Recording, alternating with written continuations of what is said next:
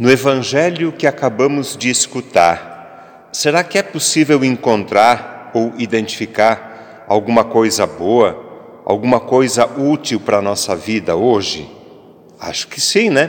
É palavra de Deus.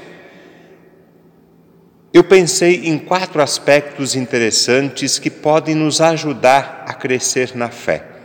Tem muito mais, claro. Cada um poderá continuar depois a reflexão por conta própria e encontrar outras coisas úteis. Primeiro aspecto que merece a nossa consideração.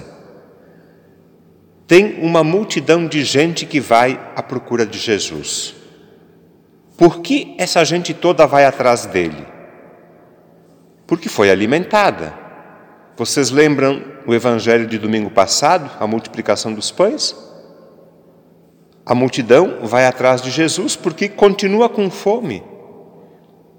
É a mesma fome que dias atrás levou dezenas de famílias carentes para entrar numa fila para receber ossos num açougue. A fome é uma realidade ainda hoje.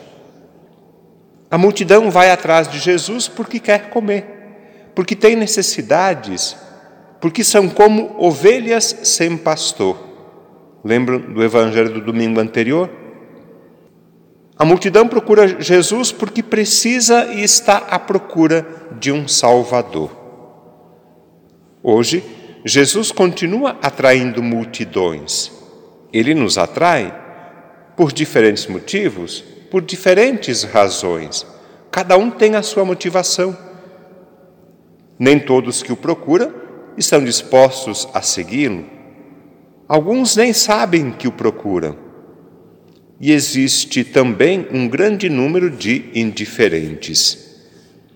E parece que de Jesus quase todo mundo gosta. O problema é a igreja, são os padres, são as experiências que podem decepcionar, escandalizar, afastar de Jesus. Existe isso também, sim. Este é o primeiro aspecto importante: a multidão que procura Jesus. Segundo aspecto interessante. Jesus revela e questiona as intenções daqueles que o procuram. Por que vocês me procuram? O que desejam?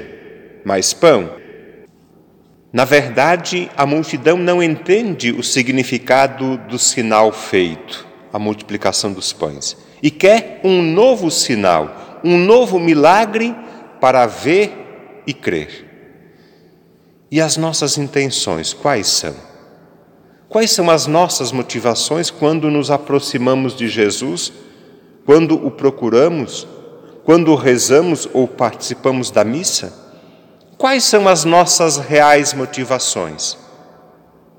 E mais, vamos ao seu encontro apenas quando temos alguma necessidade ou preocupação? Rezamos apenas quando precisamos? Participamos da comunidade apenas em algum evento ou quando estamos na escala? Será que estamos dispostos a dar um passo a mais? Estamos dispostos a nos comprometer com Ele? Queremos seguir Jesus ou não? Terceiro aspecto importante: Jesus fala do pão do céu e se apresenta como o pão da vida. Sim, é verdade. Nós cremos e afirmamos: Jesus é o pão da vida, Jesus é o pão do céu. Em cada missa, ele nos alimenta com o pão da vida, na mesa da palavra e na mesa da Eucaristia. Nós até cantamos: O pão da vida és tu, Jesus, o pão do céu, o caminho, a verdade, via de amor dom de Deus, nosso redentor. Existe um quarto e último aspecto que eu quero lembrar. O pedido que a multidão faz: Senhor, dá-nos sempre desse pão. Este é o nosso pedido hoje também. Senhor, dá-nos sempre desse pão. Queremos o pão da vida, precisamos o pão do céu. Senhor, dá-nos sempre desse pão.